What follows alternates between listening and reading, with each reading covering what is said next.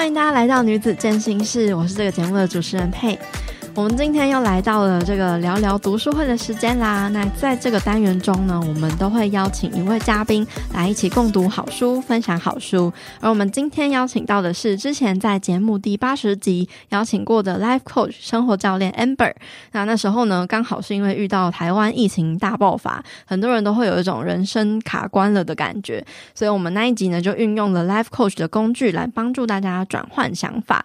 所以其实很多时候我们在生活中，呃，可能遇到卡关啊，或是遇到某一些困境，觉得自己困住的时候，可能是因为我们的这个视角或是想法就卡在了某一个点上，一直绕，然后绕不出来。但是呢，透过这些所谓的这个转念的工具呢，可以帮助我们看到更多的视角，让你就可以看到更多的可能性。那原本觉得卡住的地方，可能就突然通了。对，所以其实转念这个方式是。嗯、我觉得是人人都很需要的，但是我们听到转念，常常又会觉得说，就是没办法啊，就是没办法，所以才会一直卡在那里。所以其实转念这个词呢，它。嗯，不一定是这么好做的，而且也有很多的迷思。我们今天要聊这本书叫做《转动内心的聚光灯，照亮人生更多的可能性》。来透过这本书里面很多科学方法的转念工具，那这个这本书也会去比喻说，诶，转念它其实就像是一个聚光灯一样，是要照到更多的可能性的。我们会去分享这本书里面呃蛮多的工具的，但是其实这些东西还是需要落地。在你的生活中，那我们会透过一些我们实际的一些故事的分享，来让大家去更好的理解，就是这些工具的应用。所谓的这个转念，我们就要先去看清这个转念的本质到底是什么。因为其实转念呢，我们常常会有一个迷思，就是转念好像就是要去往好的地方转，但是其实真正的转念，并不是去忽视。或是否定你既有的某一些现实，而是去跳脱出自己思考的惯性，找到同一个现实里面更多的讯息，你获你能获得更多的资讯，更变得更完整。其实我们人每一天啊，大概会有六万以上、六万个以上的念头飘过你的脑海中，我很多是无意识的，也就是一个自动导航模式。比方说起床的时候，你第一个念头可能是我还想要再睡一下，好累哦。我没睡饱，嗯，工作好多，然后开始 无限延伸。对，你们好像有时候会滚雪球，所以这些都是我们的所谓的念念头。对，但是有的时候我们就无意识会觉得说这些就是事实。比方说，可能有三件事情排在今天，但是你就会想，哦，多做不完。那但是这个做不完这个想法，它就会影响到你的情绪了。对。那如果你的念头是，哦，今天有三件事，听起来好像还。就是还好，对，还正常，OK。所以说，要看见自己的念头怎么影响你。第一个需要做的就是，你要把你心里面你的你的思考、你的念头好好的说出来。那你可以把它跟一个人分享，或者是我会建议我的学生，他们可以写下来，就是写在纸上，甚至把它条列式的写出来。那不是说我们一整天都在做这件事，而是。当你觉得好像有点混乱或是被卡住的时候呢，你可以花五分钟的时间拿一张纸，然后就让自己非常专注的，就是放松，把大脑里面的东西倒在纸上，这样是一个做法。这个方法之所以有效的原因，是因为呃，我们在脑子自己的脑子里面去上演的，你都会觉得很真实，因为那是一个很主观的感受。但是通常你要写下来，你是必须要变得更客观的。因为你可能是要能够看得懂，然后你能够去整理。那在这个书写的过程中，你就会把很多诶，其实你在脑中感觉很真实的东西写出来，好像就没有这么的可怕，或是这么的放大。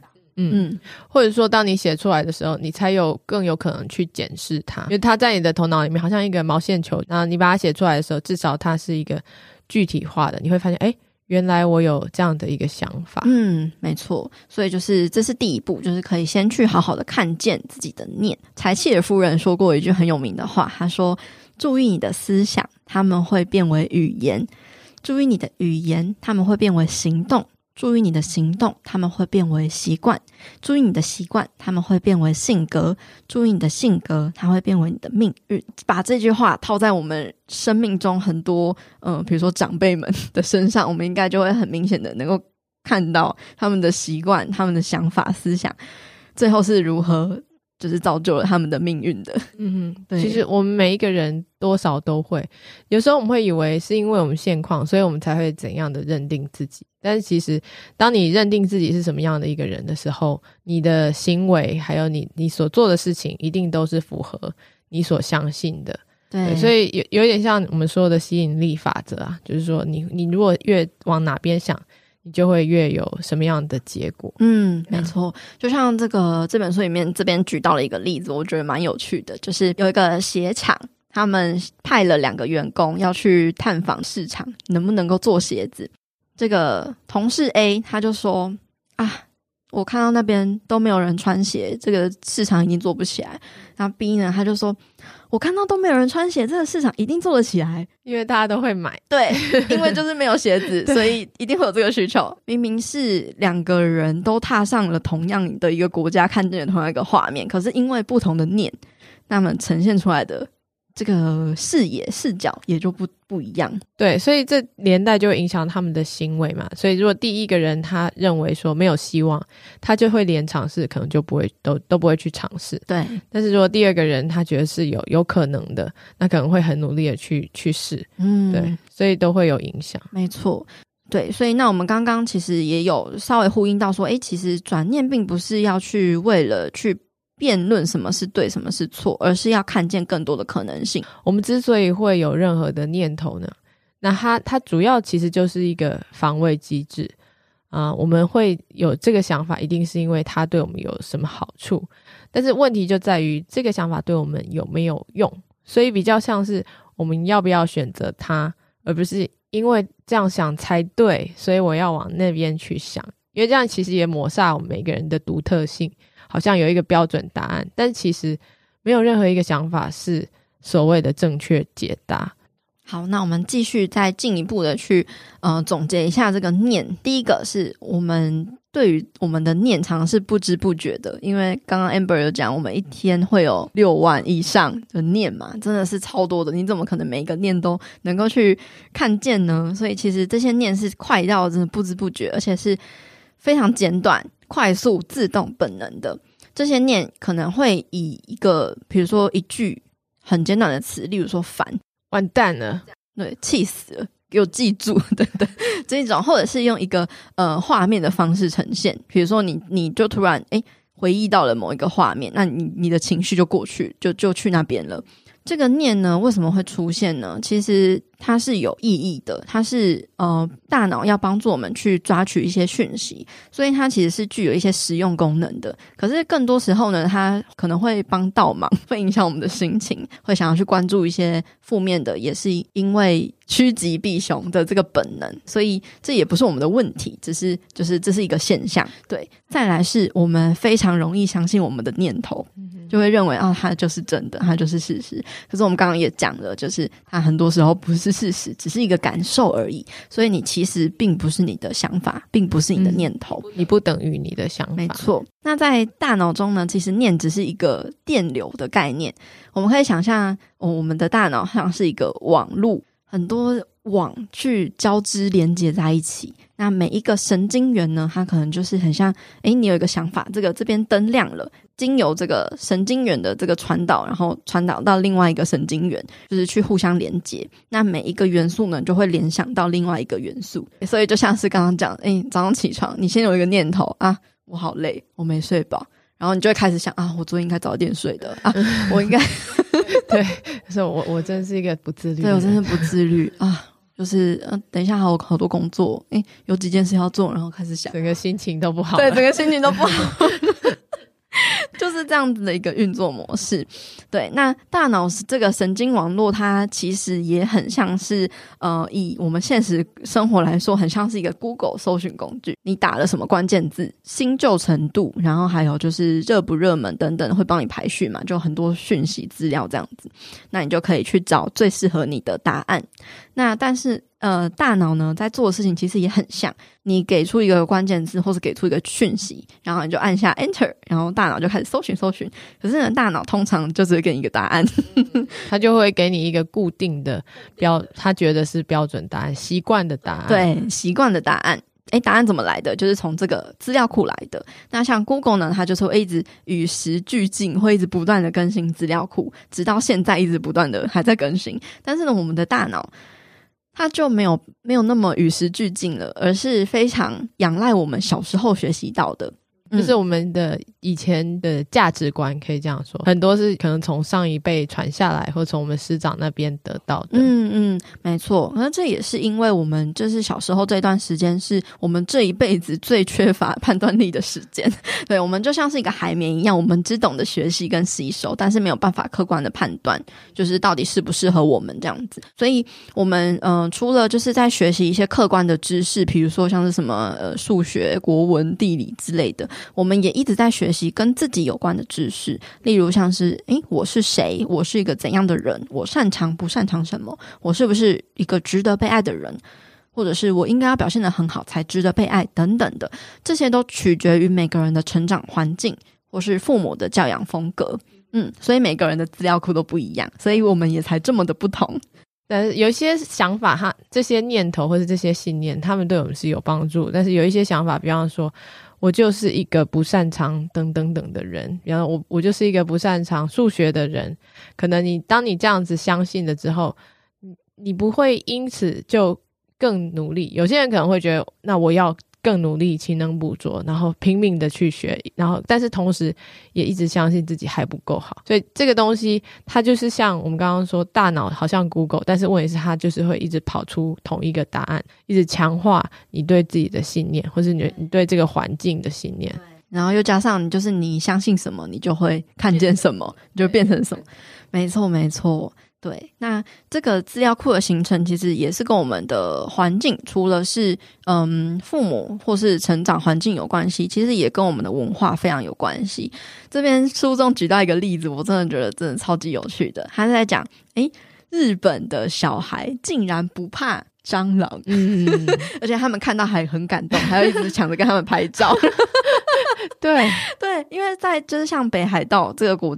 它它是比较高纬度的嘛，那蟑螂这样子的，就是就是比较少见，比较少见。对，然后那他们的父母都会跟他说：“哦，蟑螂这个是在那种亚热带地区才看得到的东西哦，那在我们这边很罕见，所以你看到的话，你要特别的珍惜的感觉，嗯、就特别观察它，特别观察它。”对。所以，其实，在我们所有的小孩还没有学习到任何有关蟑螂的知识之前呢，蟑螂本身它是一个中性的存在，它没有好，没有坏。可是，我们会透过跟呃其他人跟蟑螂互动的关系，我们就会在大脑里面建立了，比如说在我们的文化里面，我们就会建立了一个蟑螂等于恶心、危险、肮脏、丑陋、讨厌这样的连结。那这个资料库就建起来了嘛？那这种学习是不会意识到，但是却有惊人的影响力的。有时候你会看到其他人喜欢什么，或是其他人讨厌什么，那你下意识的觉得，对，这个东西是很值得喜欢，很值得。称讨厌的，或者说某一个行为是很值得称赞的。举一个例子，我们以前会听那个二十四孝那那个故事，有没有？就说哦，有卧冰求鲤啊，或者是假装是小鹿去取鹿的奶，什么？就你看到这些东西，那你就觉得。哦，这样孝顺是很很好的，是很棒的行为。可是你有没有想过，用另外角度来讲，握冰求鲤啊，你不是会感冒吗？就是可能会生病，你没有照顾好自己。对啊，这样你也没有照顾好自己，或者说你去跟那个鹿求奶，你会被那个鹿攻击，那怎么办呢？就是那大家认为是对的事情，但但是那有时候可能诶，不见得是是对的，只是因为说我们的文化把它塑造成一个是值得鼓励的，所以可能我们。就会觉得啊啊，人就是应该要这样，对，这就会形成我们很多的僵化的思维，就会认为说啊，这就是正确的，这就是错的，等等的。我们在成长的路上，所谓的学习，也就是累积大脑资料库的知识，主要有三种方法。第一个就是源自于我们的自身的经验，例如说，你你碰到火，它就是会烫。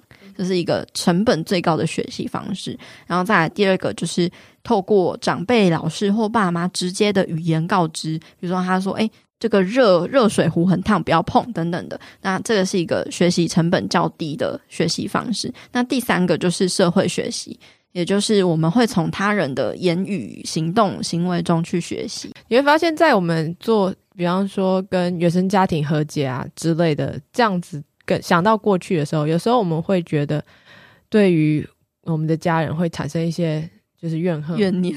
对，他怎么这样子？为什么都是他害我变成现在这个样子？呀，原来都是他害的。对，可是我也是过去的事情已经没有办法重来，而且。往往他们也是因为他们上一代，所以他们才变成那个样子。他们就是可能已经尽力了，但是重点是我们已经长大成人了。然后我们有了这些知识之后，我们可以重新的去教育我们自己。嗯，我觉得一个好消息就是，那个脑神经科学在近几年来，他们已经发现，就是人的大脑是可以无限的发展、无限的成长的。所以就是说，就算你现在已经。呃，三十岁甚至五十岁、七十岁，你的大脑还是可以学习，它还是可以、嗯、呃有不同的成长，不同的刚刚讲的神经元的连接，它还是可以再更新的发展出来。所以也就是说，我们刚刚讲的那些旧的信念，它是可以被打破的。对，但是重点就是你需要先意识到它是什么，然后你有哪些、嗯、这些意信念是你不想要继续保持的。所以这个是第一步，但是我们是有希望的。我们的这些好像呃内内建的这个，我们说好像一个 bug 在我们的头脑里面，它是可以被转过来，对，可以建立新的信念。嗯，所以首先就是要先去看见他们，这是最重要的，因为你要看见 bug，你才能够把 bug 移除嘛。对，那也像是我们现在的这个各种电脑啊、平板啊等等的，都会有软体更新通知一样啊。就是我们当当初在最一开始在设计的时候，可能觉得诶这样子很好，可是，在用了用了一段时间，发现诶有些地方会出错，那我们就需要更新。所以其实我们人也是一样，要不断的升级、更新、迭代我们的想法、信念，然后去符合现在我们会觉得更舒适的一个生活方式。对，所以其实像嗯，我觉得。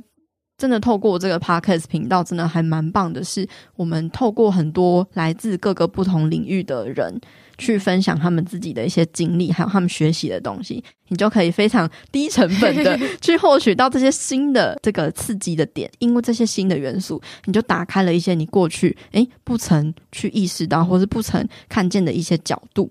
对，所以其实大家我们刚刚讲，就是环境影响我们。一个很大的环境就是我们的媒体，对，所以如果说你会发现你平常在听的歌啊，或者是听的节目，或是看的社交媒体，这都是会让你有某种感受。那这个感受，它会不会帮助你成为你想要成为的那样的人，或是它会不会帮助你过你想要的生活？这是你可以去思考的。所以主动选择我们的环境非常的重要。好，那接下来呢？第二章，我们就来跟大家聊聊。嗯，在这个转念之前呢，我们要为转念做准备，就是也就是要去跳脱我们的思考框架。为什么会转念会这么难的原因呢？我们首先要先看见我们的大脑的一些运作的机制，嗯，还有一些呃可以让我们转念更好转动的一些方式。对，那我们刚刚有讲到大脑的搜寻引擎。它通常就是只会给一个答案嘛，或是只会给很有限少数的一些答案。那原因就是因为大脑是真的非常喜欢偷懒的，所以如果我们要去诶开始练习怎么样子，呃，让我们的大脑能够更有弹性，就是要去嗯习惯不一样的模式。那我们一开始大脑习惯的是一个自动化的模式嘛，所以再来我们就要去练习让大脑习惯至少想出其他。比如说三种不同可能性的这样子的练习，书里面他就举了一个蛮常见的例子，就是被主管骂这件事情。嗯、可能你今天就突然的，诶、欸，主管就跑来骂你，就是你觉得你你也没做错什么，然后莫名其妙就被骂一顿。那你可能心想就会觉得说，嗯，应该是主管本来就看我不顺眼的吧？那这被骂真的是不意外耶。然后你就会开始越想就越生气，然后就觉得啊，老子不干了，待不下去了，待不下去了。对，那。在这里呢，就是有一个练习，诶，可以去问问自己，请问主管骂我到底是怎么一回事？那你就可以去列出，嗯嗯，各种不同的选项去挑战，有点像是 brainstorming 脑力激荡的概念。他这边就举了超多例子，我真的觉得这个很好笑，对，很好笑。他就说，比如说，哎，主管其实暗恋你，刮胡打是情，骂是爱。对，这个有点很跳太远，但是也有有也是有可能。对对对，或者是哎，他昨天跟家人吵架，今天看什么都不顺眼，嗯、或者是说，哎，主管意外得知你的父亲跟他的父亲是世仇，所以潜意识的讨厌你。好像是那个八点档，对对对，乡土剧，这个也很好笑。他说，主管发现你最近跟 A 女走得很近，哦、而他其实喜欢 A 女，办公室恋情。所以就是这些可能的原因，就是可以往下延伸很多。例如说，一开始你就是想说，主管就是看你不顺眼嘛，所以你引发的情绪可能是就生气不满。那你可能就会有这个身体的感觉，就是你会火冒三丈。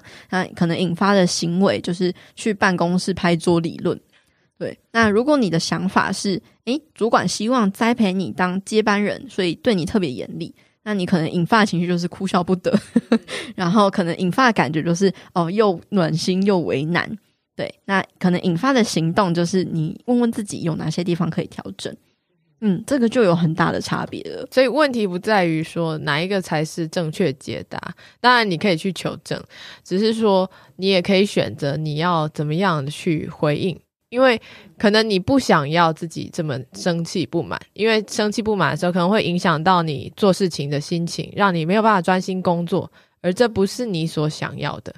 所以不是说我们要去自欺欺人，说没有啦，主管他就是他其实人很好，我们不是这个目的，我们的目的是怎么样帮助自己，就是说我可以继续专心的工作，而不被这件事情所影响，就是不要去急着去定义真相，而是去练习，在遇到事情可以去想办法找到更多的可能性，对，然后去提醒自己可以用更多的角度去理解同一个事情。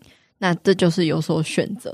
这边也提到一个，就是关于这个想法分类的方式，我觉得也也蛮不错的。嗯，就是说我们在把自己的头脑里面这些句子写出来的时候呢，你可以去检视它，它到底是客观的事实，或是主观的想法。事实到底发生了什么呢？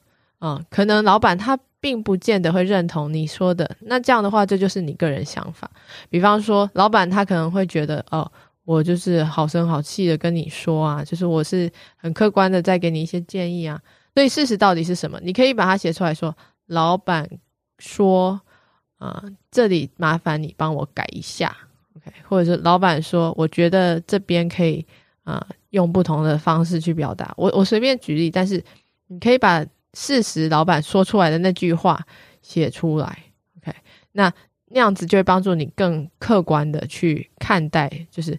这个事情到底是怎么发生了什么事？嗯、我我举另外一个例子，比方说，呃，你跟你的男朋友分手了，事实是我们分开了，OK，但是你的想法可能是我被遗弃了，或者是我不够好，或者是他背叛了我。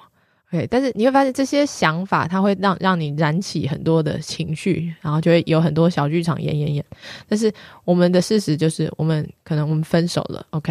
那你就会发现，哎，可是我们分手了，其实是可以用不同的角度去诠释的。比方说，有可能就不是好不好的问题，不是你好不好的问题，而是你们可能就是不适合，或者是因为你们现在呃有不同的人生选择，所以。必须分开，有很多的可能性，但是我们可以选择我们要怎么样看待那一个事情。没错，就是呼应这个主题，它其实在讲说，我们很多人跟人之间的争论，很多时候都聚焦在主观的感受上，也就是我感觉怎么样。但是主观的感受是通常没有对错的，对，所以吵这个其实没有什么意义。那这个客观的事实呢，往往对错会很明显。例如说，诶，今天是晴天，那你就可以说今天是晴天嘛。啊，你如果讲今天是雨天，你就是错了嘛。所以其实我们嗯，在转念的时候，不是要去转这个事实，因为既定的事实不是我们转念的重点，因为它就已经是事实了嘛。你再怎么转，你没办法转啊。面对事实的时候，我们可能就是只能够接受，然后勇敢面对已经发生的事情。对，我们也不需要去改变。但是我们要去改变的是，也许是我们看这个事实的观点，或是看这个事实的评论跟感受。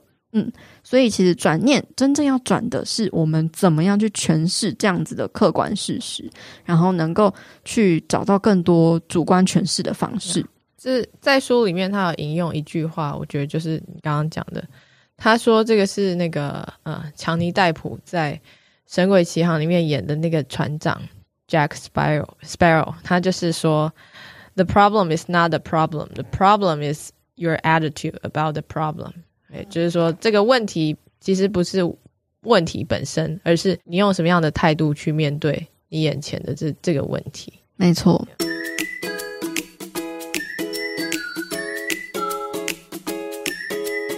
阳光豆米浆营养商谈室，本集节目由统一阳光赞助播出。生活中常有各种外在观点加注在自己身上，试着将注意力从他人的目光转移到自己热爱的事情上吧，去挑战成长。从中维持自己的自信，勇敢地成为自己想要成为的人。过程中别忘了来罐统一阳光无加糖黑豆浆，用更好的营养为自己加油打气。每一天都要来一点阳光。即日起到十月十八号，在全台莱尔富购买统一阳光全系列小规格的产品，任选两件有七九折哦。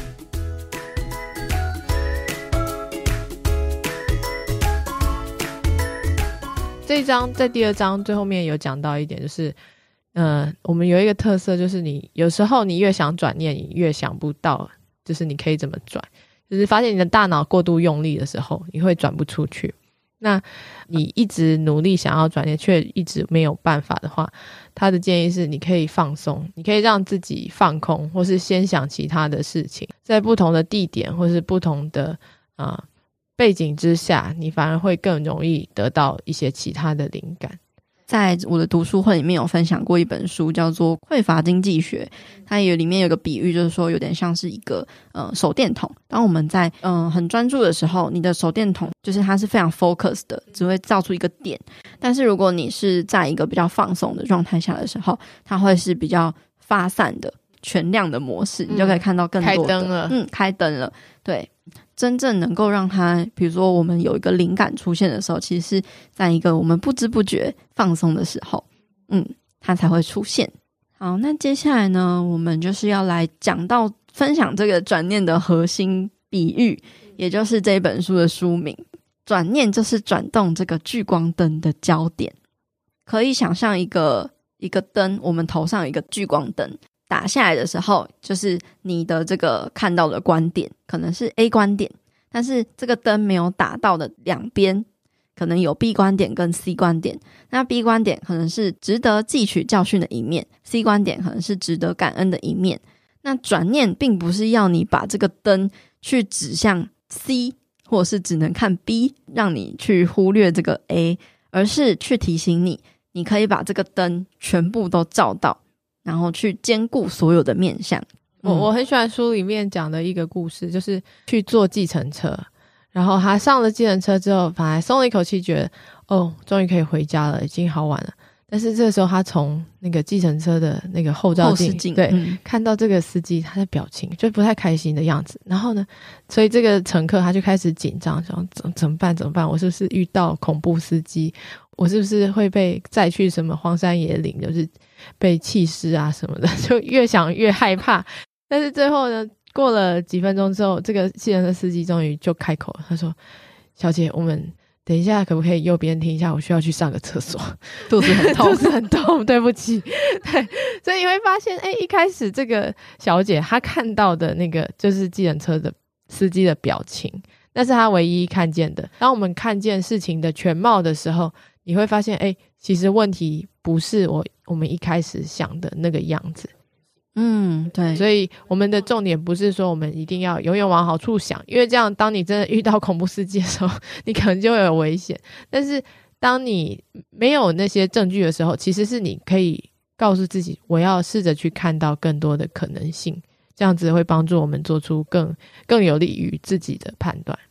没错，他这边有讲到一个我我也觉得蛮蛮棒的一点是说，诶，为什么我们常常会会说，诶，你不要想太多的这样子的一个安慰的话，非常的无用的原因，是因为你与其鼓励别人不要想那么多，不如陪伴他想的完整一点，帮助他，诶，有这个聚光灯能够转一圈，看见所有不同的东西都存在。这个也是跟就是诶大脑的一个一个运作机制有关系，也就是我们的大脑其实没有办法拿掉我们已经知道的东西，应该是加上其他的东西，要去加进更多的新元素。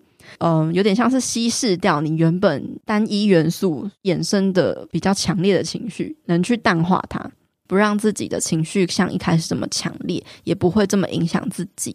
所以，其实心情不好的时候，最不应该做的事情就是把自己关在房间里面，因为越想越钻牛角钻牛角尖，那就钻不出来了。出去走走吧，或者是打电话啊，或者是找你信任的这个亲友去聊聊也好，或者是看一些书啊。还是听一些 podcast 啊，等等的，对，因为我真的也是蛮相信，就是宇宙也是默默的一直在帮助我们，无论是电影、电视、书籍、别人的一句话等等的，有可能就是会诶打到你，然后就帮你开了一扇窗，打开一扇门。有一个我们需要很大的看见是，其实好跟坏它是并存的。开始一定会比较专注于那个坏的部分。那比如说在书里面，他有提到最近很流行的一个名词，就是高敏感。我们常常说，哦，我我好像是一个比较高敏感的人。比方说，我对于嗯、就是空气，或是我对于呃各种的感官，我都会特别的有感觉，或者我很容易就会觉得累，或者我很容易就会因为别人说的一小句话，就会觉得心情受到影响。那我们通常会把它当做是一件坏事，好像一个诅咒一样。他在他的脸书上也调查了，问大家一个问题，就是说，你有没有发现高敏感的这些朋友，嗯、你在一些时候会特别的注意到一些大家不会注意到的，让你感动的小细节。比方说，在那个《灵魂急转弯》这出戏里面，他们不是说。你吃下一口披萨，或者是你看到那个天空的阳光这样洒下来，然后落叶掉下来，你就会觉得哦，活着真好，类似这样子。所以这个东西它是同时存在的。如果你要因为你你是一个高敏感的人而觉得很丧气，但你同时也要因为你是一个高敏感的人而感谢，因为好和坏它就是同时存在的，嗯，都是同时存在的。所以他他这边有一句话很打中我，诶。他说：“所谓的狭隘的视角，也就是只关注事情的负面，或者是只关注事情的正面。”嗯，对，因为我们通常会觉得啊，你这视角很狭隘，就是可能是比较负面的。可是其实，如果你只关注事情的正面，也是很狭隘的哦。我们应该是要去允许他们同时存在，然后不去批判，因为他们都有各自。嗯，有用处、有意义的地方。嗯，我很喜欢它里面说，把负面情绪看作是一种提醒。对，就是当你感觉，比方说很低落的时候，或是很焦虑，或是很难过，那你就把它当做是一个提示，好像一个红灯亮了。那你开始想，诶，这这个情绪背后在告诉我什么？所以在你的心理的层面，你的负面情绪就好像一个人，他正在讲出真话。他在提出一个问题，好，他他想要告诉你说，你现在真的很难过，我因为你有一件很在意的事情没有按照你想要的方式发生，所以其实你需要做的是去倾听他，就说哦，原来是这样，那我我是在难过什么？让自己有机会把这个负面情绪表达出来。嗯，好像没有没有负面情绪，没有负面思考的人好像很棒，可是。自己也会有遇到遇到一些问题哦，例如说，一个不会生气的人，他可能是超级有修养的人，但他也可能同时是一个在办公室里面总是会被欺负的烂好人。哦，真的，嗯，一直牺牲自己，没错。那再来是，如果是一个不会恐惧的人，可能在别人眼中他是一个超级英雄，但也可能在某些时候会因为莽撞、冲动，让自己惹祸上身。嗯。嗯，或者是一个不会悲伤的人，可能让人觉得很坚强，可是也会给人一种距离感，让人敬而远之，反而失去了人际关系的连接。嗯，真的，所以其实不管是让我们舒服的情绪，或是不舒服的情绪，都是必要的，都是人生的一部分。而且我们生来其实就是要体验这一切，我们才会是一个完整的人，我们才会不断的成长。呀，那。我们其实可以转换成另外一种思维，也就是有用性思维。也就是说，诶，我现在觉得很忧郁，这个主观的感觉并没有对错，但是如果现在我这个感觉对现在的我来说是有帮助的吗？如果有帮助的话，那这个感觉是想告诉我什么呢？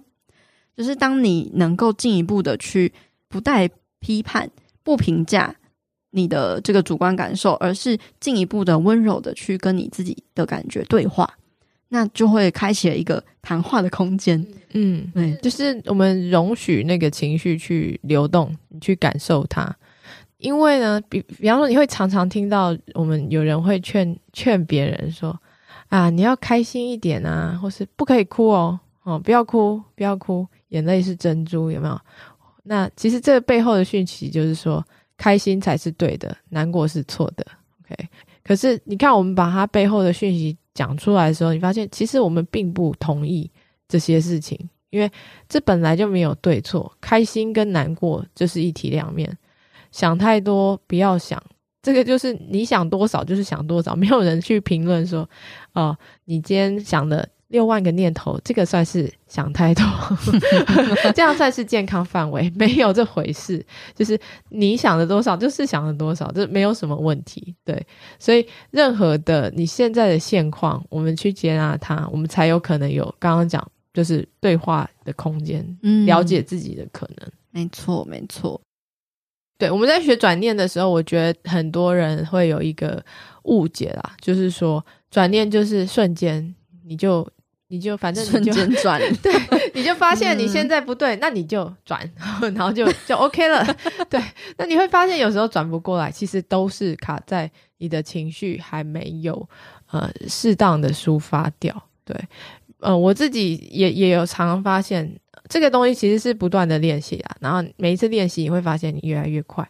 但是我有时候会发现，诶，我好像有一阵子都处在一个比较低落的情绪当中的时候，会发现其实我有一些念头我不愿意转，嗯，那那个就是因为我的情绪还在里面，我还不愿意放掉我那个情绪，那我就会去问问我自己，我现在有什么感觉？因为有时候我们就是不愿意示弱。我我很喜欢它里面有一个说。找出意义来，让你的烦恼结案。这个这个点，就是说，有的时候我们之所以没有办法放下一些事情，是因为我们觉得它好像一个悬案，就一直悬而不决。比如说刚刚说的例子，就是分手。他说你你跟这个人没有继续的一起走下去，所以你就一直执着于就是。我现在需要解决这个问题，但是他还没有解决，好像也没有办法解决这样子。但是他说这里其实有一个转念的方法，如果有一件事你觉得未完成，一直放在心上，他说接受不是故事的结局，找到意义才是故事的结局。就是说，你不是告诉自己说你就接受这个现实就好，而是你问自己说这件事情它对我的意义是什么？为什么这件事情？发生，它有它的价值在。比如说，如果你跟一个渣男分手了，意义的方面去想，就是说，从这件事情上学到了，原来我我喜欢的这样的类型其实不是最适合我的，或者是我发现了，哦，原来这样子不是我想要的生活。OK，就是说，你任何的意义都可以，但是意义是由你自己去创造的。所以我，我我我很喜欢他给的这一个工具，就是当你在一些看似没有办法解决的事情，那你可以问自己这件事情的意义是什么。好，那我们就来到了这个书籍的尾声的部分了。最后一章节呢，它讲的是转念要留意的一些事情，也有点像是备注的概念啦。他书里面有一个比喻，也就是说，你有没有认识一个人，他是。随时随地都很开心。这里讲的这个人呢，其实是他的宠物猫咪。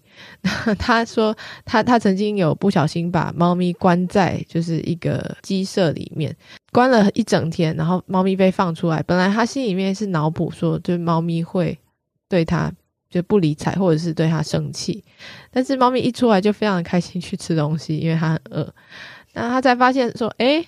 好像那些东西是我们人类才会做的事情，就是说我会记记仇，或者我会去，甚至我会去担心猫咪会讨厌我，这些都是人类才会做的事，可是猫咪却不会。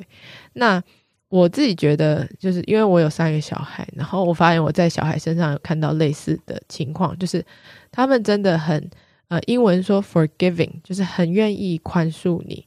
他们不会因为你对他做了什么，然后就不断的去提旧事重提，或是因此怀恨在心。那这也是为什么，就是你看到猫咪狗狗，或是你看到小朋友，他们通常都是嘻嘻哈哈、开开心心，好像没什么烦恼，这样就算哭也是哭一下就过。对，所以你会发现，活在当下其实是一个很很好的方式，帮助你可以就是抽离那个情绪，就是说。如果你现在一直在焦虑，或是一直在悔恨，悔恨过去，或是焦虑未来，你会发现，诶，你好像都正在错过你眼前发生的事情。那当然，我知道我们每个人生活中会有困难，会有考验，但是那都存在于我们的头脑里面。此时此刻，我们是安全的，我们是舒服的，我们是正在学习的。当你想到这些事情的时候，其实是可以开心的。问题或是我们的烦恼，不是生活的全部。嗯，所以我觉得这个活在当下，其实真的是一个呃很棒的转念的方式。简单来说，就是专心在你此时此刻的。的生活，那我们今天真的聊了非常非常多转念的，诶，突破了很多的迷思，然后也分享了非常多的工具。如果你有一些比较有触动到你，或者是有共鸣的部分，也可以把它运用到自己的生活中，实际的来去练习看看。呃，Amber 有什么想要就是做一个总结的部分吗？嗯，我我觉得转念这个是最近很多人在提倡的。对，但是它没有我们想象的那么的容易或是简单，它它，但是它也没有我们想的那么难。那我们透过这些书里面的方法，其实是每一个人都可以学得会，它是一个技巧。对，所以。嗯、呃，学会这个转念的工具的时候呢，你除了能够帮助自己转念之外，你其实也可以好好的帮助你身旁的人转念，你就就不会再说出一些比较没有意义的干话的 安慰人，说你不要想太多，你就看开一点就好。对，不是这么简单，你就转念呐、啊，转念还不会吗？如果如果你身边有这样的朋友，你也可以买这本书送他。你说这个是干话，请你不要再讲。在那那那本书里面，就是讲这三句是统计出来是大。他听到最不想要在这个心情不好的时候听到的三句话，然后很好笑的是，这三句话呢，都是我的先生大树会在我心情不好的时候对我很常讲的这三句话，让我心情更不好。没有，大家的出发点都是良善，都是良善的，只是就是就只会讲那三句话。对啊，大家可能没有经过这些这些训练学习，对。还不知道，对，但是我们就是可以去推广这些观念。没错，没错。那如果你觉得这个这一集很有帮助的话，也欢迎帮我们多多分享，然后让更多人能够听见。那今天就非常感谢大家的收听，也非常感谢 Amber 来跟我们聊聊这本书。谢谢，谢谢大家，拜拜，拜拜。